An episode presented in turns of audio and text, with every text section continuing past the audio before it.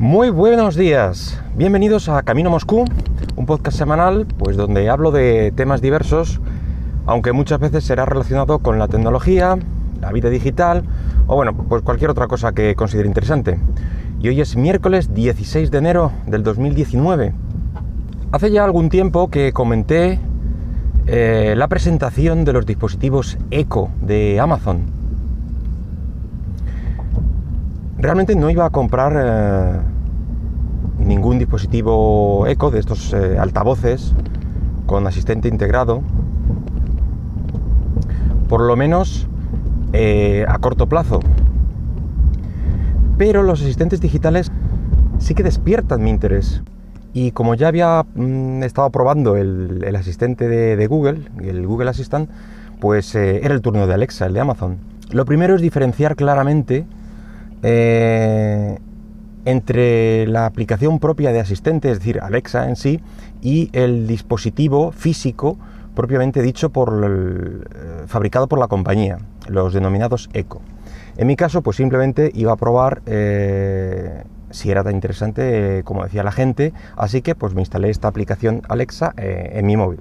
De esta forma he de decir que la experiencia no es ni de lejos lo mismo, ya que debes arrancar la aplicación a mano, eh, darle un botón para que Alexa comience a escucharte.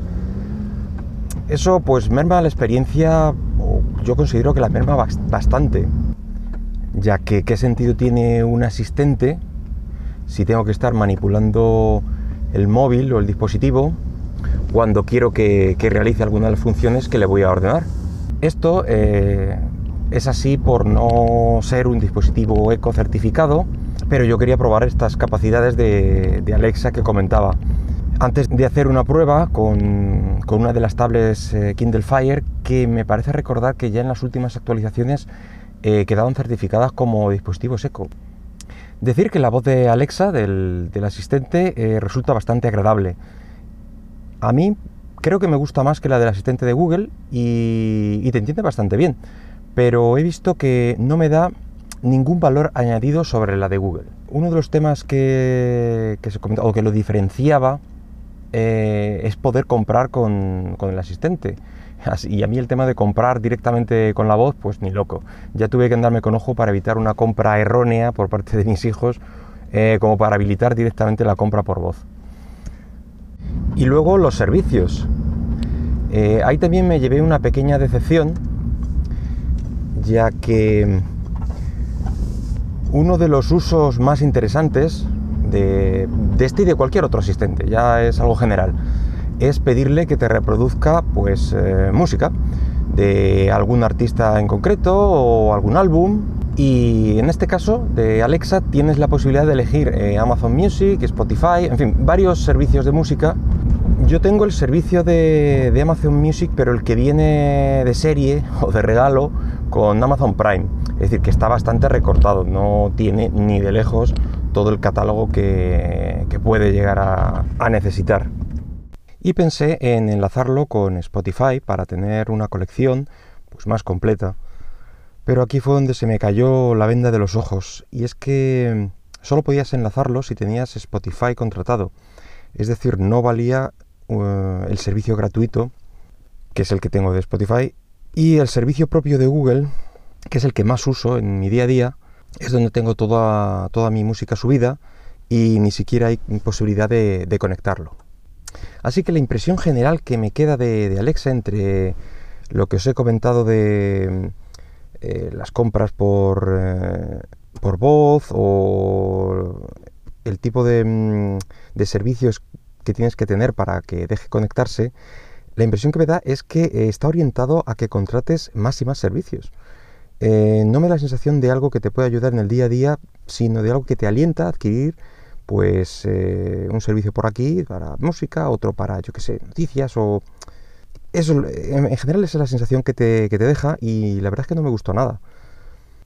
Luego, eh, mientras trasteaba un poco con la, con la, aplicación, encontré una opción que me permitía descargar las búsquedas que había hecho con, con la aplicación y de primeras pensaba que sería, mm, pues no sé, eh, las consultas, pues yo que sé, incluso pasadas a texto eh, las que había hecho ese día o en la última hora, pero resulta que podías descargar eh, los ficheros de audio que se habían subido desde el móvil con, con, mi consulta, tanto las que dieron resultado correcto como las erróneas, y desde el principio de los tiempos.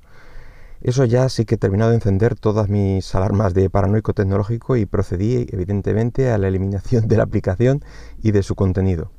Al poco tiempo comenzaron a salir varias noticias eh, de continuas fallas de seguridad con los, con los datos de, Alexa. Incluso un usuario, creo recordar que era alemán, eh, había hecho algo similar a lo que os he comentado de descargarse esas consultas, esos datos, lo que en teoría serían sus audios y se descargó eh, los suyos y los de otro usuario con el que se habían cruzado datos y había podido escuchar conversaciones del otro usuario desconocido mm, así, directamente. Amazon aseguraba que, este fallo era puntual y debido a un fallo humano, tranquilizó un poco a los usuarios, pero más allá de que esto haya podido pasar y de que otro usuario pueda llegar a escuchar conversaciones, el problema para mí es qué hacían esas conversaciones almacenadas.